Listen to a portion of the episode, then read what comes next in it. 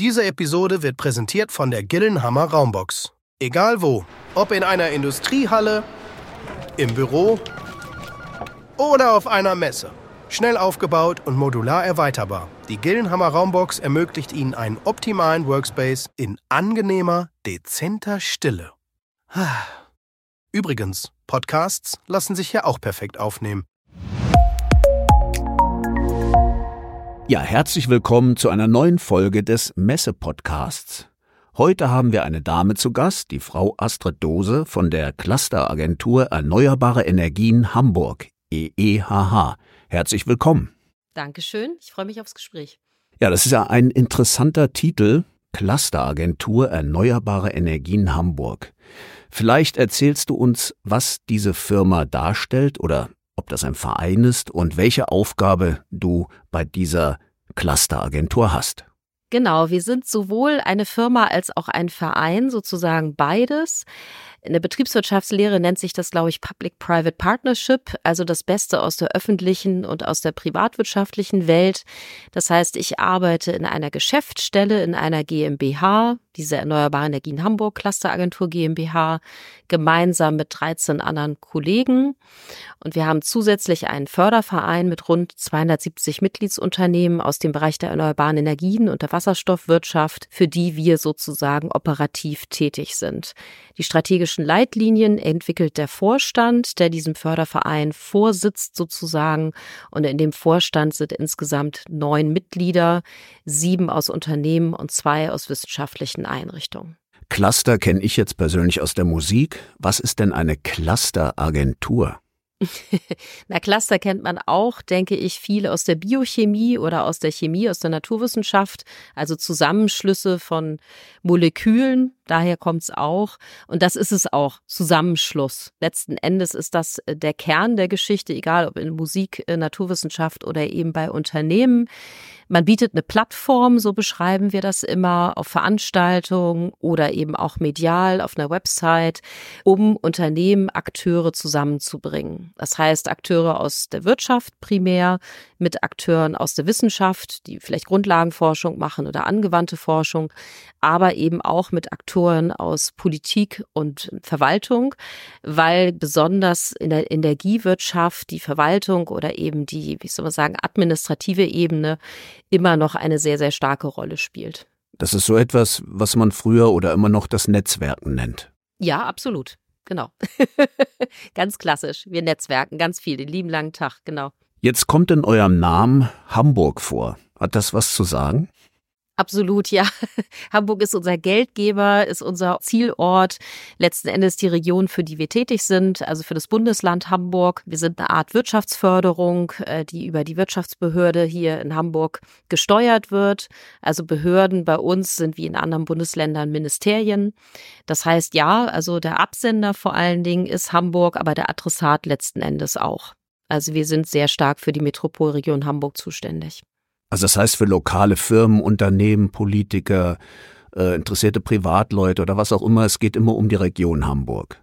Jein. Also unsere Mitgliedsunternehmen sind sehr häufig sehr international. Das heißt, das sind große Unternehmen wie Siemens Gamesa zum Beispiel oder Vattenfall, die gar nicht deutsch sind vom Ursprung her. Vattenfall kommt aus Schweden, Siemens Gamesa in Teilen aus Dänemark und in Teilen aus Spanien, zumindest die Windsparte. Aber diese Unternehmen haben große Dependancen hier in Hamburg. Da kommt sozusagen Hamburg mit ins Spiel. Natürlich gibt es auch lokalere Akteure, wie zum Beispiel die Hamburger Energiewerke oder Stromnetz Hamburg. Das sind die örtlichen Energieversorger. Ne? Die sind wirklich an die Region gebunden, aber das ist eine Mischung im Unternehmenskreis. Und mit privaten Leuten tatsächlich, das kam in deiner Frage auch vor, äh, sind wir nicht so stark im Kontakt. Also wir sind sehr in diesem B2B-Bereich, also Business to Business, Unternehmen untereinander und jetzt nicht mit Endverbrauchern. Also wir beschäftigen uns nicht mit Stromkunden oder so etwas. Das machen unsere Mitgliedsunternehmen selbstverständlich. Also die Hamburger Energiewerke haben ihre Kunden, an die sie äh, Strom verkaufen.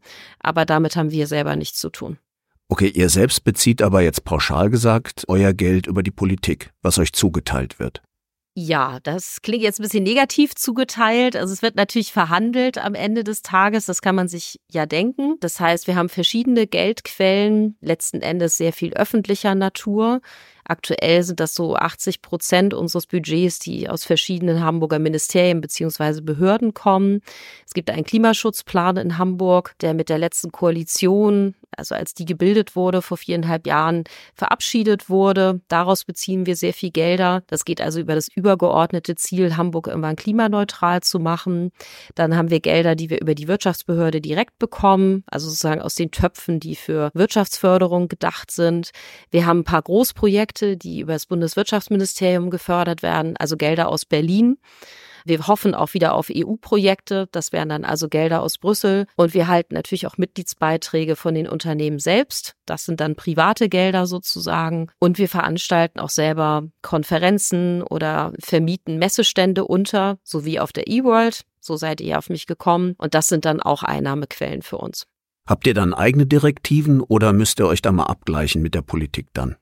Ja, also natürlich müssen wir Report liefern. Das ist ganz klar. Das müssen alle, die öffentliche Gelder erhalten. Das ist das Spiel. Man kann nicht damit machen, was man will. Das sind Steuergelder, wie es immer so schön heißt. Das bringt eine gewisse Verpflichtung mit sich. Ist auch vollkommen in Ordnung. Wir werden aber in unserer täglichen Arbeit, also zum Beispiel, ob ich jetzt hier eine Podcast-Folge mit dir mache, ja oder nein, das muss ich jetzt nicht mit einem Behördenmitarbeiter abstimmen. Also da gibt es durchaus ein vertrauensvolles Verhältnis dass uns zugetraut wird, das auch selber entscheiden zu können. Kannst du denn beschreiben, wie dieser Zusammenschluss oder der, die Zusammenarbeit mit den vielen verschiedenen Einheiten Erkenntnis und Entwicklung im Bereich erneuerbare Energien vorangetrieben hat? Ja, wir haben verschiedene Fachgruppen. Bei uns nennt sich das Foren, bei anderen nennt sich das Arbeitsgruppen. Ist ja letzten Endes auch egal. Es sind neun verschiedene, die sich hauptsächlich natürlich in Fachthemen bewegen. Das ist sowas wie erneuerbare Wärme, wie Sektorenkopplung, aber auch äh, Wind oder Solar. Da treffen sich verschiedene Akteure von unseren Mitgliedsunternehmen, diskutieren Themen, die im Moment gerade heiß und virulent sind. Aktuell zum Beispiel ist das sowas wie die Kraftwerkstrategie, die jetzt vor kurzem verabschiedet wurde über das Bundeswirtschaftsministerium oder sowas wie das Solarpaket, das Gebäudeenergiegesetz, was letztes Jahr verabschiedet wurde. Also viele Gesetzesvorhaben, besonders äh, im Bereich der Erneuerbaren, die von Fachleuten nochmal diskutiert, reflektiert werden, wo zum Teil auch versucht wird, Einfluss zu nehmen. Also vor allen Dingen hier in Hamburg selbst. Also wenn zum Beispiel eine Novelle des Klimaschutzplans ansteht, dann versuchen Fachgruppen da ihren inhaltlichen Input zu liefern und gegebenenfalls auch ein bisschen nachzusteuern in der Politik zu sagen, so, das und das könnte man vielleicht noch ein bisschen anders äh, nachjustieren. Also das ist auch eine gewisse Einflussnahme, die aber über die Vertreter der Unternehmen selbst geschieht, also nicht über uns, die Geschäftsstelle. Okay, aber ich habe auch gelesen, dass im Moment ein Aufbau einer Wasserstoffwirtschaft in Hamburg geplant ist. Ja. Spielt ja dabei auch eine Rolle, auch dieses Cluster? Ja, absolut. Wir sind ja 13 Jahre alt, also seit 13 Jahren am Markt, haben zunächst mit dem Bereich Windenergie begonnen, was sehr typisch ist für unseren Standort. Windenergie in Deutschland ist in Schleswig-Holstein geboren. Also ich denke, so Ende der 70er entstanden die ersten Windanlagen onshore, also an Land. Ähm, wir sind dann mehr in den Bereich Offshore-Windenergie gekommen. Also so um 2010 gab es so ein erstes Offshore-Testfeld zum Beispiel in der Nordsee. Heutzutage gibt es 30 Offshore-Parks ungefähr in Nord- und Ostsee. Und das war so unser erstes Kerngebiet. Wir haben uns dann über die Jahre weiterentwickelt, mehr in Richtung System zum Beispiel, also das ganze erneuerbare Energiesystem in den Blick zu nehmen. Und vor etwas mehr als drei Jahren haben wir von der Stadt Hamburg den Auftrag bekommen, eine grüne Wasserstoffwirtschaft hier mit aufzubauen. Äh, wir hatten damals einen sehr ambitionierten Wirtschaftssenator, Wirtschaftsminister, der sich äh, sehr um dieses Thema grünen Wasserstoff verdient gemacht hat, der die erste Wasserstoffstrategie in Deutschland mitgeschrieben hat, gemeinsam mit den anderen vier norddeutschen Bundesländern. Die wurde 2019 veröffentlicht und war die Grundlage für die nationale Wasserstoffstrategie. Wir haben dann das Mandat bekommen, das hieß, wir haben unsere Geschäftsstelle verdoppelt, also nochmal die Anzahl Mitarbeiter dazu bekommen und waren beauftragt, eben Unternehmen, die sich im Bereich Wasserstoff bewegen, als Mitglieder zu rekrutieren. Das hat ziemlich gut geklappt, muss man sagen. Wir haben circa na, ich würde mal behaupten, 85 neue Mitgliedsunternehmen bekommen im Laufe dieser drei Jahre, die alle aus dem Bereich Wasserstoffwirtschaft stammen. So, und äh, das Thema insgesamt ist aber natürlich sehr breit angelegt und erfordert auch viel Einfluss durch die Verwaltung und die Politik, weil es geht sehr viel um Infrastruktur. Man muss sich vorstellen, ne, der Wasserstoff soll im Hamburger Hafen zum Beispiel angelandet werden, weiter transportiert werden und so weiter. Da sieht man schon Hafen, ne, das ist jetzt nicht ein Tummelfeld für private Leute, sondern das muss durch die Stadt selber auch gesteuert und beeinflusst werden. Und da ist also eine sehr enge Zusammenarbeit mit der Stadt Hamburg vorhanden in diesem Bereich. Okay, und was hat es auf sich mit diesem für mich sehr faszinierenden anhörenden Norddeutsches Reallabor? Ja, das ist eins unserer Großprojekte. Ich habe es eingangs erwähnt. Zwei Projekte, die durch das Bundeswirtschaftsministerium finanziert werden. Das ist eins davon. Das läuft seit zweieinhalb Jahren ungefähr. Ähm, das Bundeswirtschaftsministerium hat verschiedene Förderprogramme. Und dieses Programm gehört zu der Reihe der Reallabore. Das war noch unter der alten Regierung. Es gibt doch ein paar mehr Reallabore. Dazu gehört es in Hamburg und in Mecklenburg-Vorpommern und in Schleswig-Holstein angedockt, also in drei Bundesländern. Es sind insgesamt 50 Partner, die sich zusammengeschlossen haben. Das ist schon sehr, sehr viel. Das sind immer sehr ambitionierte Projekte, weil 50 Partner mussten auch irgendwie unter einen Hut gebracht werden. Es ist nicht sozusagen das erste Projekt dieser Art. Wir haben schon mal ein ähnliches Projekt gehabt. Das hieß Norddeutsche Energiewende 4.0, war auch über das Bundeswirtschaftsministerium finanziert, hat damals sehr für Furore gesorgt, war ein Schaufenster der intelligenten Energie, hat sich auch mal auf einer E-World präsentiert, äh, direkt vor Corona, äh, auf der E-World 2020.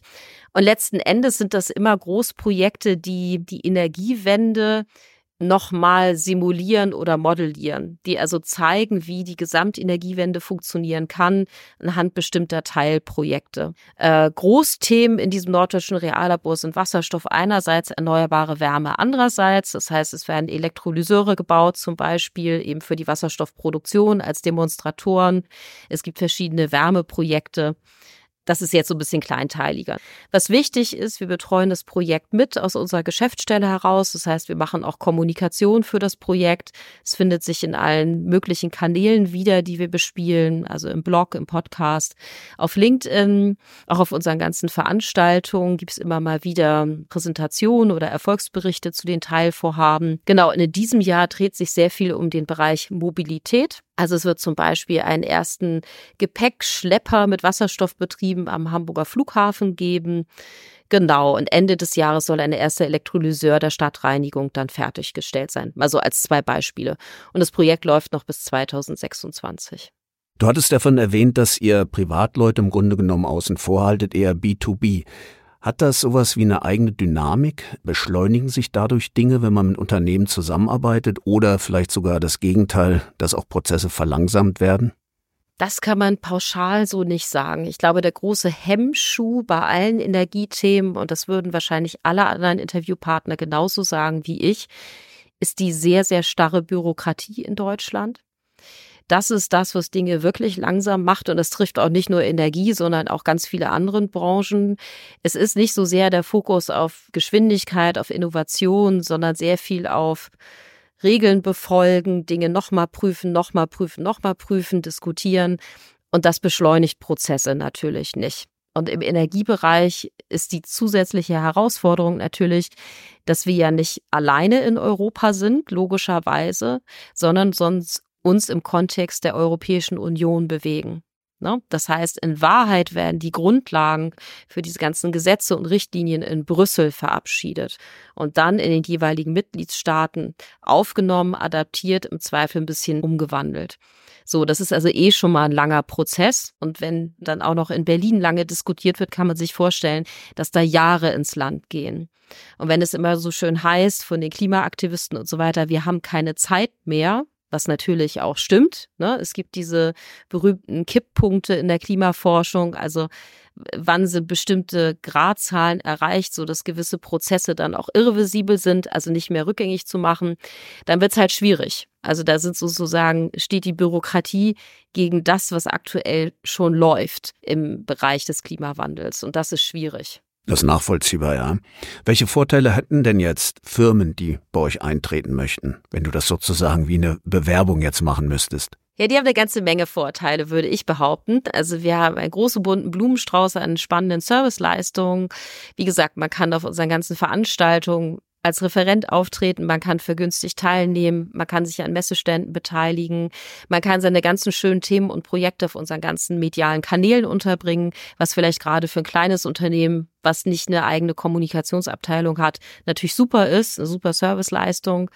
Man kann auch einfach sehr viele Kontakte knüpfen generell, was auch nicht so leicht ist, weil gerade im Bereich Wasserstoff ist eine ganz neue Szene entstanden, die es vorher so gar nicht gab. Und da musst du auch erstmal einen Ort finden, wo du überhaupt diese ganzen Leute treffen kannst. Und ich habe selten bis gar nicht äh, Mitglieder erlebt, die sich beschwert haben über das, was wir machen, sondern im Gegenteil, es wird immer sehr, sehr gelobt. Wir haben einen unfassbaren Zulauf an neuen Unternehmen. Also wir waren vor Corona bei 180 und sind jetzt bei 270. Also das ist schon ordentlich, muss man sagen. Und äh, muss man sich nicht verstecken. Also man kann auch schnuppern, einfach mal für ein paar Veranstaltungen vorbeikommen, ohne Mitglied zu sein. Nicht die Katze im Sack kaufen, sondern einfach mal gucken, was machen wir so. Und äh, mit den Kollegen und mir mal eine Runde schnacken, Kaffee trinken. Dann bekommt man, glaube ich, noch ein besseres Gefühl dafür, was wir so machen, wie wir ticken. Und dass natürlich da auch Menschen hinterstecken. Ne? Also wir sind nicht nur eine sperrige Clusteragentur, wo sich kein Mensch was drunter vorstellen kann, sondern sind ja lebendige Mitarbeiter, die das Thema voranbringen wollen. Was wäre der Weg, um mit dir oder mit eurem Verein in Kontakt zu treten? Und welchen ersten Schritt würdest du empfehlen, zum Beispiel Informationsmaterial? Welche Auseinandersetzung sollte stattfinden? Ja, wir haben bei uns ganz klassisch auf der Website einen Bereich zur Mitgliedschaft. Da sind alle Formalia drin, die Satzung, die Gebührenordnung, was weiß ich, all diese spannenden Dinge, aber natürlich auch ganz klassisch ein Kontaktformular. Das nutzen eigentlich die meisten und das wird dann an die richtige Person weitergereicht. Wir nehmen dann Kontakt auf, bieten auch immer gerne einen ersten Call, Online-Meeting oder auch persönliches Treffen an. Wenn die Personen in Hamburg sitzen, ist das natürlich auch schön und leicht gemacht. Also den direkten Kontakt suchen würde ich empfehlen. Das äh, bietet sich eigentlich an, genau. Und gibt es Literatur oder Webseiten noch, in denen man sich noch schlauer machen kann? Ja, unsere ist schon mal nicht schlecht. Also die würde ich immer empfehlen. Die ist sehr umfangreich zu allen Teilgebieten, äh, die wir haben, zu unserer Strategie. Wir haben einen Blog, der wirklich super ist mit vielen Hintergrundgeschichten zu den Projekten, die unsere Mitgliedsunternehmen so machen. Wie gesagt, der Podcast, den wir selber produzieren, der ist auch eine schöne Quelle. New Energy vom Hamburg, da kommen viele Stimmen aus unserem Cluster zu Wort, auch viele sehr prominente Akteure aus der erneuerbaren Szene und ist sicherlich über das, was in den Erneuerbaren in Norddeutschland passiert, mit das umfangreichste, wobei man schon sagen muss, dass es natürlich auch noch andere Netzwerke gibt in den anderen Bundesländern, die natürlich auch noch Informationen haben. Ja, liebe Zuhörer, das war Astrid Dose von der Clusteragentur Erneuerbare Energien Hamburg, EEHH. Danke, Astrid, dass du da warst und für das Gespräch. Vielen Dank, hat Spaß gemacht.